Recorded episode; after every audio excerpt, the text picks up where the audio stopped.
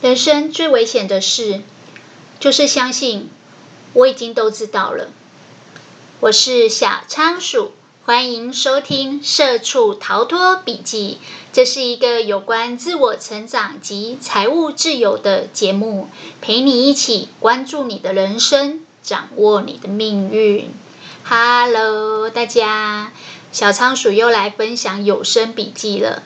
今天要分享的这本书呢，书名叫做《认知税》，认知税，认得的认，知识的知，税金的税。作者是呃水木兰，他是一个大陆的百万畅销作家，同时也是网络营销的专家 CEO。那我们来进入今天的主题吧。今天我们最主要要讨论的主题是什么是认知税？如何提升自己的认知能力？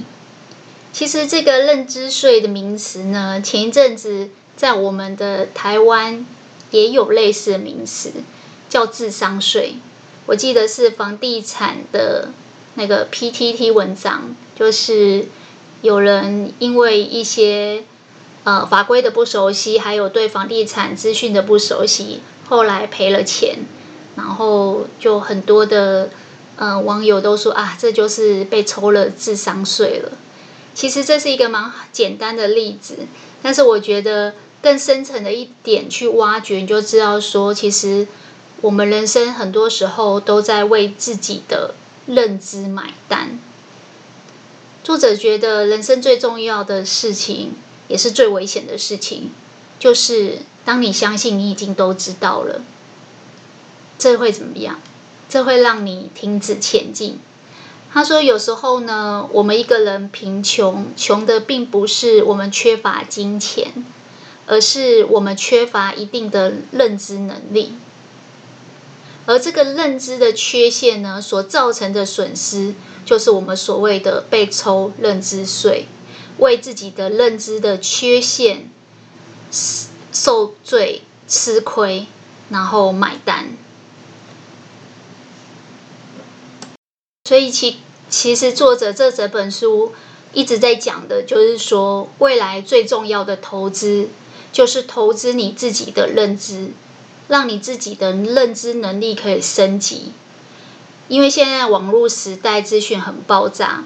其实很多人都会认为知识已经没有那么有价值了，但是作者认为呢，现在有想法的人很多，每天在发表自己想法的人也很多，但是如果没有办法区分什么是有效的资讯，什么是有毒的资讯，简单来讲就是，如果你对于外在的资讯是没有过滤的能力。当你直接内化了以后，你反而会让你的行动显得犹豫和没有主见。更可怕的是，有可能，呃，会被别人带着走。别人可能有他自己的偏见，或是他自己的情绪在操控。那这样子呢，会让你失去了自己的独立思考的能力跟判断的能力。在独立思考、判断能力丧失了以后，你的人生就很容易迷失。所以这也是为什么作者认为，如果认知有缺陷，就是缺乏认知的能力的话，你就很难让自己成为一个有自己主见、有自己判断力的人。那这样子，我们就会想说，那要怎么提升自己的认知能力呢？作者这里有讲到三个概念。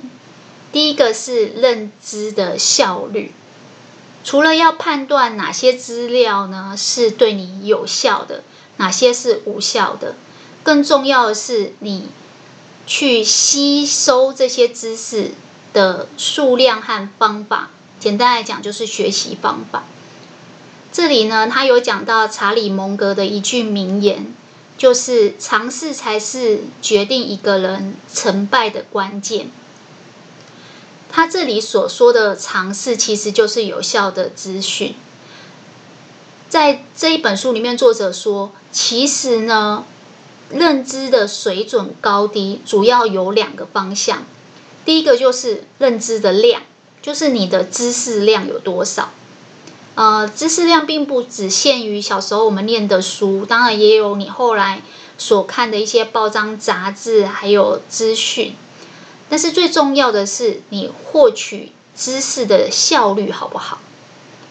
第二个部分就是你得到这些资讯知识以后，你的推挤推推理能力好不好？你的逻辑思考能力好不好？简单来讲，就是你处理知识的效率好不好？一个是获取知识的效率，一个是处理知识的效率，它会有什么差别呢？作者这边有举例说，其实当我们在吸收接纳大量的资讯的时候，有很多种学习方式。像现在很多人喜欢看一些短的视频，或者是一些影片。那比较起读书呢，作者是比较觉得读书这个方法，它的 CP 值是比较高的。怎么说呢？以接收这些知识的效率来讲。因为你看影片很容易没有耐心，然后就快转，然后反复再回放，再抓取知识的过程，其实他说这个知识的效率呢，其实是不高的。相对于读书，我们单纯的用文字去吸收资讯，你可以比较沉浸，也比较专心，所以吸收的效率是比较好的。再来一个就是接收这些资讯的节奏。怎么说呢？他说，像你在看一些频道的时候，因为这些影片通常都会有声音啊，有画面啊，也会有色彩。它虽然是一种辅助的资讯，但是有时候也是你在吸收资讯的过程中的一种干扰。而这种干扰更可怕的是，有时候可能会有频道主本身的个人色彩，所以把整个重点带偏了，反而让你。分辨不出整个资讯的重点跟真相是什么。相较之下，在接收的节奏上，因为读书的时候是单纯的文字接收，所以你可以很专心，而且照自己的节奏去吸收。如果你遇到有重点的时候，你也方便去旁边做记录，去抓取这个读书的重点。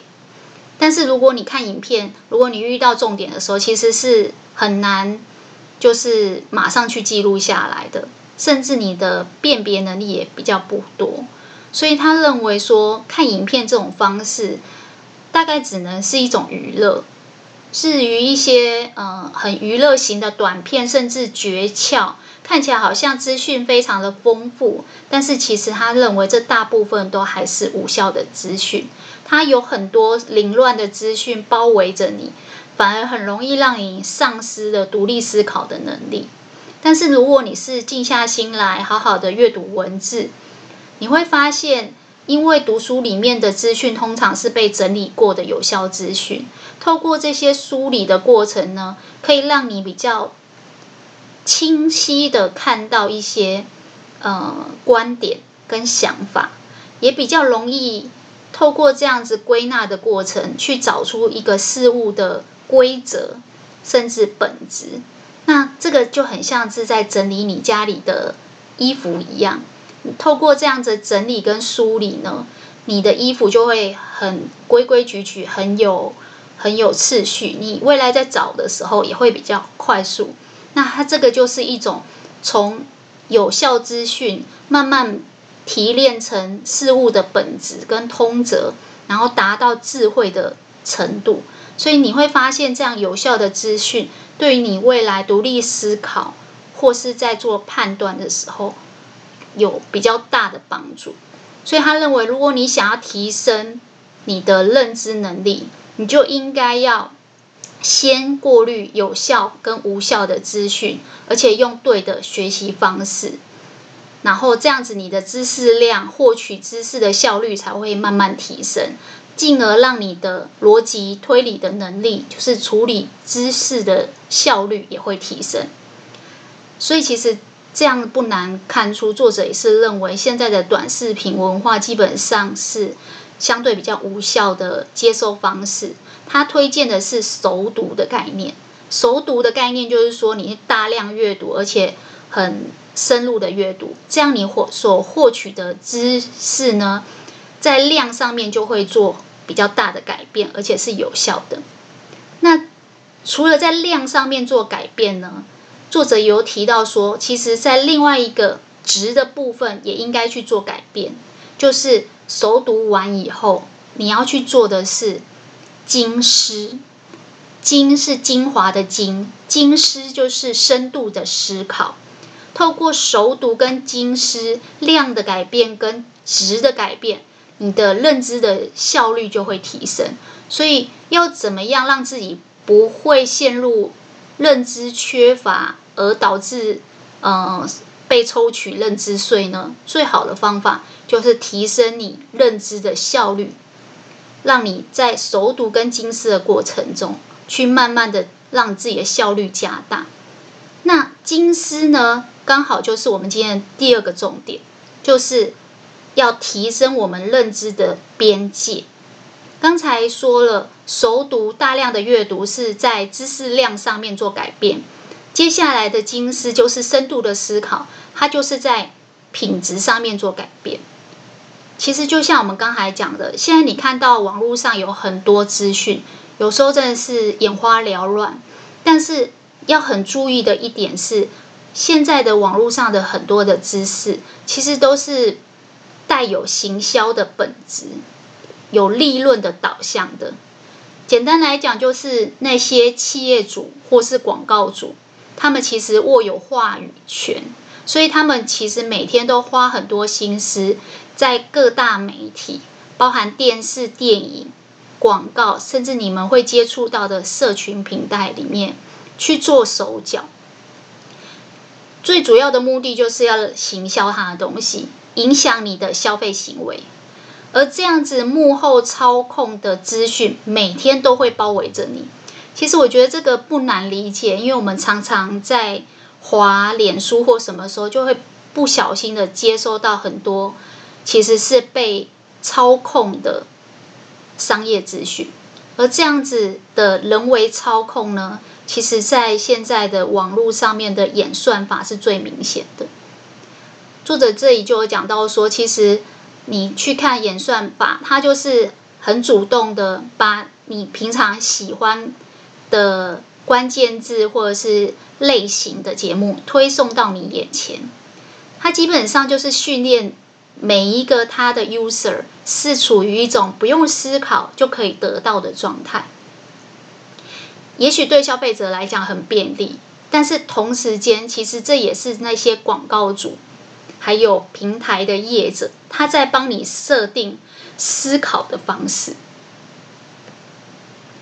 除了这些广告主他幕后设定你思考逻辑的方式以外呢，还有一点就是说，因为我们现在的工作其实生活压力都很大，所以现在人如果想放松一下，偶尔会看一些直播啊、短片，或是玩一些游戏。但是呢，在这个过程中，就很容易因为得到一时情绪上的快乐，然后很短暂的快乐，让你慢慢慢慢的沉溺网络。那像这样子的情况，也会让你慢慢的懒得思考了。就像刚才演算法所说的，就是你不用思考就会得到，我会主动推到你眼前。所以其实久了，大家就懒得思考了。再加上，呃，广告主很刻意的去操控跟包围你的话，你不知道大家有没有印象？就是其实不知道从什么时候开始，只要遇到中秋节，大家就一定要烤肉。一定要吃柚子，情人节就会想到的是巧克力跟花，然后母亲节好像没有聚餐，怪怪的，一定要买个蛋糕。其实这些节庆的促销有很多的部分，也是这些商家在幕后用行销的资金去操控、包围你。然后，因为我们每天接收的这么多广告的资讯，所以我们脑海里面就很容易出现很多的杂念，甚至欲望。这很容易让大家变得看不太清晰资讯的真相，然后你会发现现在人的心理状态就比较容易浮躁，然后比较焦虑，甚至迷失自己的目标啊方向这样。所以这个作者说，除了你要大量的去阅读，然后熟读以外，你还要做精思。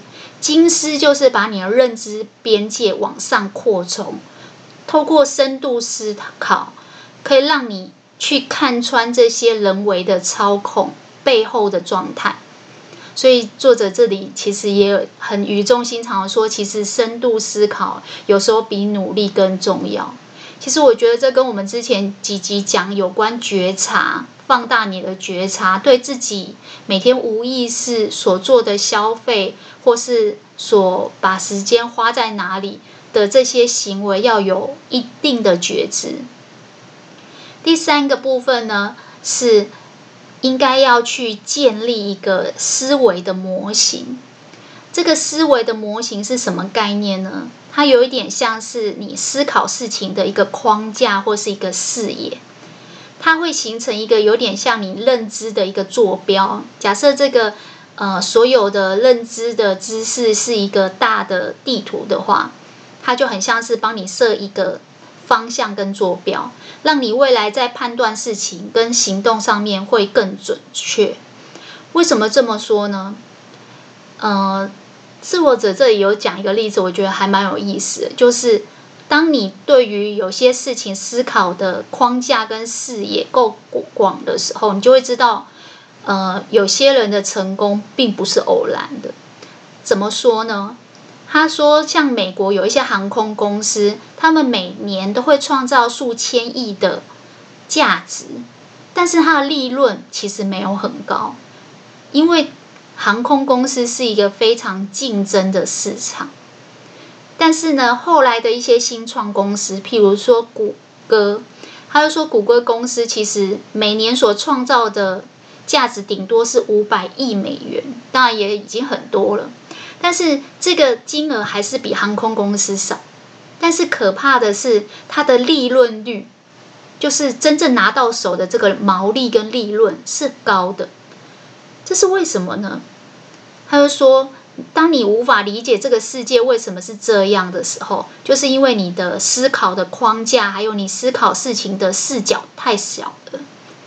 他说，其实谷歌公司一开始就知道，他所加入的这个市场呢，是属于。垄断的市场，简单来讲，因为它是新创公司，当它在建立这些 Google 搜寻或者是 YouTube 影片的时候，在市场上是没有其他的竞争对手的。当市场上没有竞争对手，最大一个部分就是它的定价是可以自己决定的，就是它不用像航空公司，因为很多的竞争白热化了。所以必须要削价竞争，甚至做廉价航空，然后牺牲它的毛利跟利润。他说，像谷歌公司，它之所以在这样的市场里面可以分得的利润率比别人高，是因为它所做的是垄断的市场。所以查理蒙格说过一句话：任何能够帮你啊去深入的理解现实的世界。的人造框架，基本上它说是一种模型，而这种模型、这种思维的模型、思维的框架，它就是你的一个视角。想想看，我们平常有时候都会觉得，为什么好像我读了很多书，其实都没有什么发挥到效用？作者这里有说，因为有两个原因，一个是我们常常知道的事情都停留在很。表层的状态叫表层的认知，所以呢，我们就会有一种，我觉得我知道啊，我觉得我知道了所有我应该知道的事。当你一旦有这样的心态跟认知的时候，你的所有的资讯都会停在这个很表层的状态，然后你不会想要花钱去投资你自己，更不要说。花力气、花时间去看书，这就是大部分人没有看书的原因。第二个部分是，为什么你每次读了这么多书，你的认知还是没有在生活中发生一些效用？作者认为还有一个点是，有可能你根本没有看透整个事情的本质，所以你没有办法把它内化，变成你自己的技能跟方法。然后应用在生活当中去解决你的问题。为什么这么说呢？因为像刚才这个谷歌公司，如果你知道它所竞争的市场是完全不一样的形态，其实你就不难猜出为什么它的利润率比较高。所以，当你所呃认知的框架视角一旦大的时候，你就会有很多的优点出来。我这边简单归纳五个优点。就是当你建立了这样的一个思维的框架跟模型，甚至在你的认知的地图上面下了一个认知的坐标以后，第一个你会有工具，你会有一些存在你脑海里面随时可以供你取用的工具，去协助你理解分析你生活当中遇到的大小事情，还有问题，这个很重要，因为很多人其实。犹豫啊，然后不敢做决策，是因为他脑海里面其实没有找到帮助他决策事情的方法。所以，如果你很刻意的训练跟锻炼自己的认知坐标，你就很容易找到方向。这是第二个优点。当你建立了认知坐标，你就会人间清醒，不容易迷失方向。对于现在在东南西北。你是很清楚的，你可以很明确的朝着你的生活目标前进，你的方向会很明确。当你的工具多了，你的方向明确，是为什么呢？是因为你的逻辑能力强。其实大家在听小仓鼠做这些 podcast 节目的呃截取的时候，你应该有发现一件事情，就是我们都会有一个一定的逻辑。先告诉你这个这个是什么，what，再告诉你那要如何解决，how，这是一每一集的大方向。在每一集里面呢，再抽丝剥茧，有脉络的去把复杂的事情简单化。这个逻辑就是这样，在很多事情里面有很多的变化，但是你要去找到一个大道至简不变的原则。去看穿整个事情的真正本质，把很复杂的事情简单化。那简单的事情在逻辑化，逻辑化就是增加一些推理的部分。所以每一个小仓鼠在分享的这些观念，一环扣着一环，通常都有最简单的一个因果关系，就是因为什么等于。什么？因为 A 等于 B，所以得出一个结论，答案等于 C。所以 A 等于 B，所以 C。A 永远是因，B 有可能是相等的解释，C 就是它的果。所以为什么会有这样的结果呢？我们从因果的关系去推理，那这样子简单的推理。跟逻辑化，你就很容易在解决问题的时候找到一个方法，因为你找到因果。那这个其实，在应用在你人生，或是你的工作上，或是你思考事情、决策事情，其实都非常重要。甚至你要做一些内容的创作，你要锻炼自己有那种创造性的思维。让自己比较有创造力，这个也很重要。你要把复杂的事简单化，再把简单的事情逻辑化，然后最后你就会有创造力。这是第三个。如果你建立了一个很准确的认知坐标，你脑海里面随时有很多的工具，也有很清晰的坐标跟方向，然后你知道要怎么把事情简化跟逻辑化。这会有什么影响？记不记得小仓鼠第一集就有说，柴契尔夫人说的那句名言：“你的想法、态度、心态，最终会变成你的行为习惯跟性格，而这些性格会决定你的命运。所以，当你的工具、想法，还有你脑袋里面的一些简化逻辑的概念都有了以后。”这都是在你内心跟你的大脑里的，接下来会影响的就是你的行动。你会发现有些人他想事情的角度跟方法很有脉络，所以他思考事情的深度层次跟别人不一样。这完完全全可以决定他在人生上面做抉择的时候，他的抉择跟判断的能力会比别人好。表现在外在呢，就是他的行动会变得很果决。你会看有些人做事情当机立断，执行力很强，行动力很旺盛。其实那只是你看到最外层的部分。他内在的这些思考的层面，你并没有看到。第五个，如果你去建立这样认知的坐标的优点呢，就是你可以加大你的格局。我们都知道，你的认知数量越大越好，思考的深度越深越好。但是更重要的是，你对于所有事情的包容力跟格局，会让你变成不同层次的人。怎么说呢？像我们在观察一些事情的时候，我们常常都会发现一些其中的不同的地方，或者是矛盾的地方，有可能他们是对立的。但是在这个过程中，你也有可能去看到，比如说在别人身上有一些特质跟长处是你自己没有的。作者说，发现不同就可以接纳不同。你在这个发现别人身上有这些特质的时候，你慢慢慢慢的会去尊重别人的诶个体之间的差异，然后截长补短的去跟他学习，所以你养成的心态会变得很谦卑。你会发现每一个人，你跟他在相处的过程中，都可以跟他学到一些很不错的东西。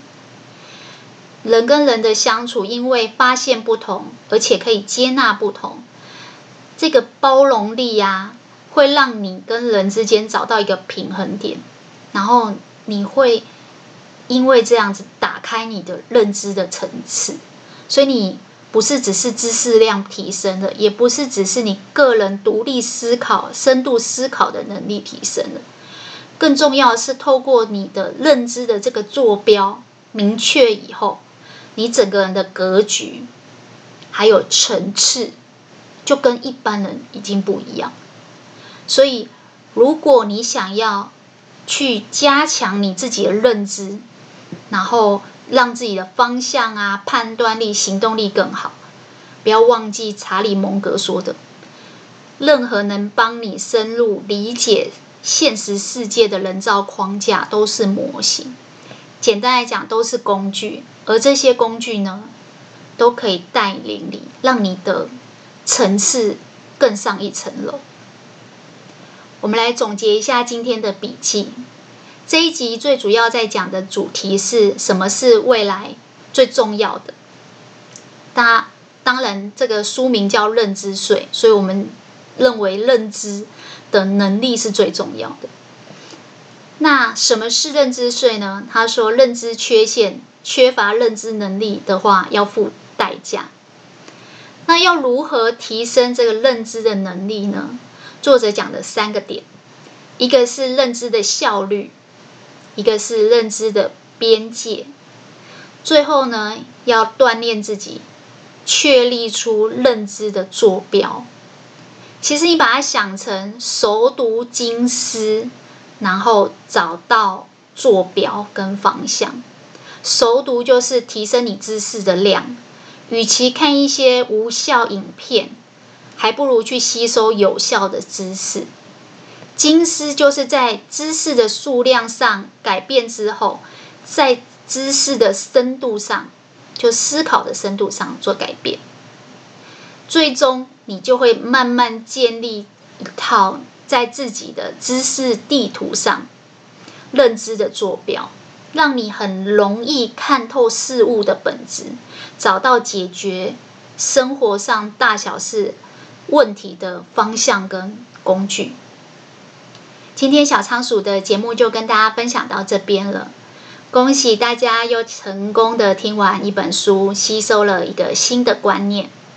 如果对你有所启发的话，也希望大家把今天听到最认同的一句话或是一个概念，回馈留言给我，和小仓鼠一起享受成长进步的过程吧。小仓鼠会持续创作扎实的节目内容，分享更丰富的笔记给大家。那我们下次空中见喽，拜拜。